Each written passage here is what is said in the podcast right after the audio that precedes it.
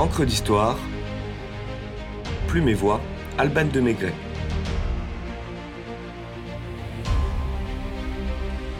Georges Cadoudal, emblème de la chouannerie.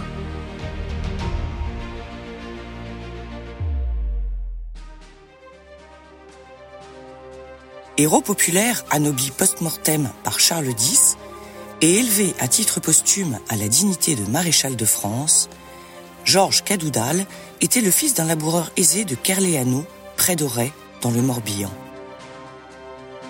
Devenu clerc de notaire, il intègre en 1793 la chouannerie et l'armée catholique et royale de Stofflet en Vendée. Rappelons que pendant la Révolution française, les paysanneries bretonnes et vendéennes se soulevèrent pour s'opposer aux nouvelles mesures républicaines.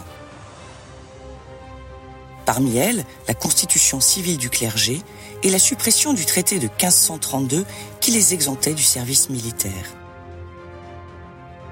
En 1793, l'exécution de Louis XVI et la levée de 300 000 hommes par la Convention ravivent les mouvements protestataires. La jacquerie de l'Ouest se métamorphose en une véritable guerre contre-révolutionnaire. L'intelligence prodigieuse et la bravoure légendaire de Cadoudal lui permettent de gravir prestement les échelons hiérarchiques.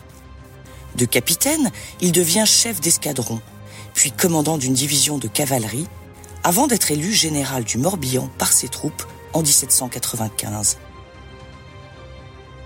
De toutes les batailles, de tous les complots, rescapé du désastre de Quiberon, fidèle à son combat, terrible et volontaire, ce titan taillé comme un bloc de granit incarne l'honneur du peuple breton.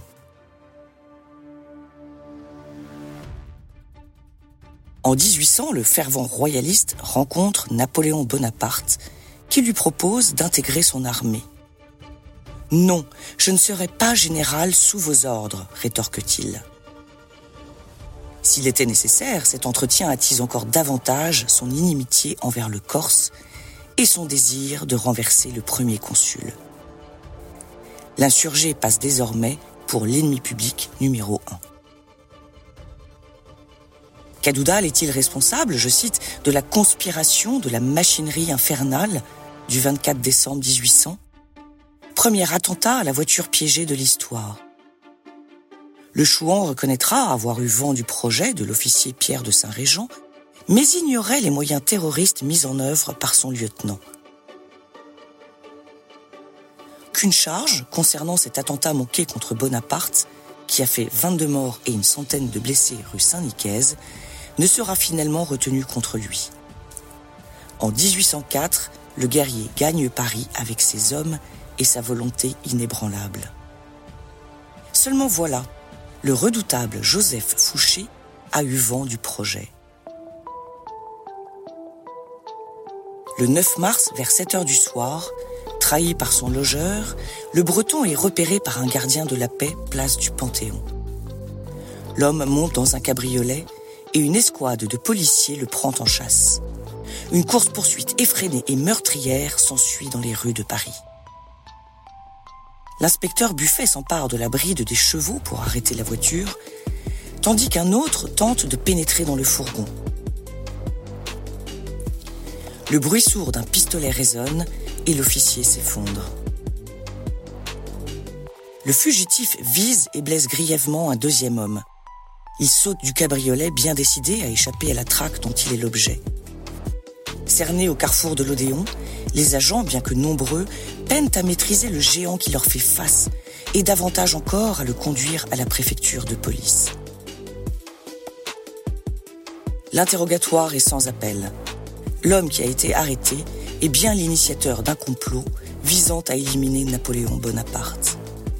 Le jeune breton, replet et vigoureux, au regard clair et à la corpulence monstrueuse, répond à ses juges d'une voix limpide et assurée.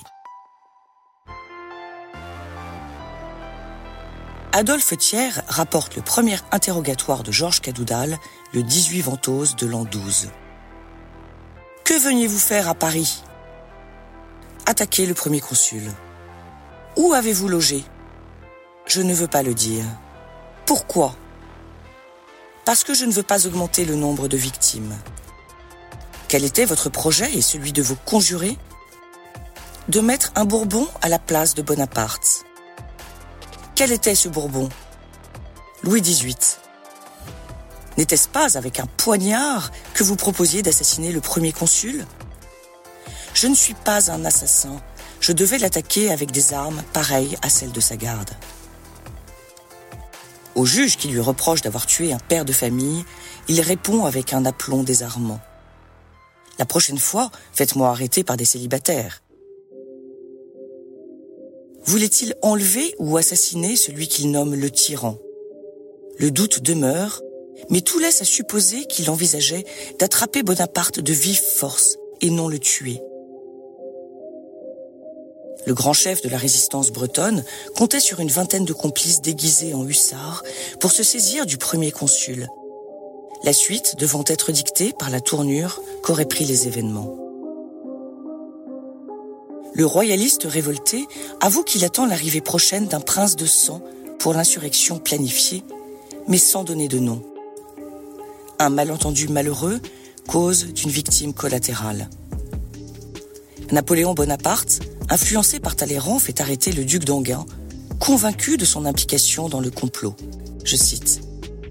Il fit enlever de force le jeune prince de Condé, duc d'Anguin, qui se trouvait à Ettenheim, en territoire badois, et qui fut passé par les armes après un simulacre de jugement, nous rapporte l'historien Jacques Bainville.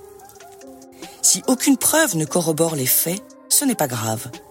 Le meurtre du dernier rejeton de la famille de Condé servira d'exemple aux rebelles royalistes. C'est pire qu'un crime, c'est une faute, s'offusquera le député de la Meurthe, Antoine Boulet. Napoléon Bonaparte offre de gracier le lieutenant général des armées du roi à plusieurs reprises en échange de sa soumission. Celui-ci refuse avec obstination. Ce bougre-là, il n'est pas content de me couper la tête, il voudrait encore me déshonorer. Cadoudal mourra avec ses amis. Néanmoins, il verbalise sa dernière volonté à l'exécuteur de Paris, son bourreau. Vous saurez que je veux être exécuté le premier. C'est à moi à donner à mes camarades l'exemple du courage et de la résignation. D'ailleurs, je ne veux pas que l'un d'eux s'en aille de ce monde avec l'idée que je pourrais lui survivre. Refusé. L'ordre d'exécution est fixé et sa tête tombera la dernière. On lui offrait la vie et lui interdisait de choisir l'heure de sa mort. Le 25 juin 1804, Georges Cadoudal et onze de ses compagnons sont menés en place de grève. En quittant la conciergerie dans un dernier adieu, il professe inlassablement sa foi pour donner du courage à ses partisans condamnés. Et maintenant, il s'agit de montrer aux Parisiens comment meurent des chrétiens, des royalistes et des Bretons. D'un pas sûr et lent, la démarche fière et l'œil assuré, le colosse gravit les marches de l'échafaud et clame d'une voix retentissante. Camarades, je vous rejoins, vive le roi. Il est tout à fait probable que ces événements aient pressé Napoléon Bonaparte à donner une légitimité monarchique à son gouvernement avec la proclamation de l'Empire le 18 mai 1804. De la conciergerie, Cadoudal aurait constaté non sans ironie. Nous avons fait plus que ce que nous voulions. Nous voulions faire un roi, nous avons fait un empereur. Son squelette a été récupéré en 1814 par Joseph Cadoudal, son frère, auprès du fameux Louis-Dominique Larrey, chirurgien de la garde impériale, qu'il utilisait pour ses cours. Pour en savoir plus sur ce remarquable chirurgien, écoutez donc l'épisode 19 d'Encre d'Histoire. À la semaine prochaine.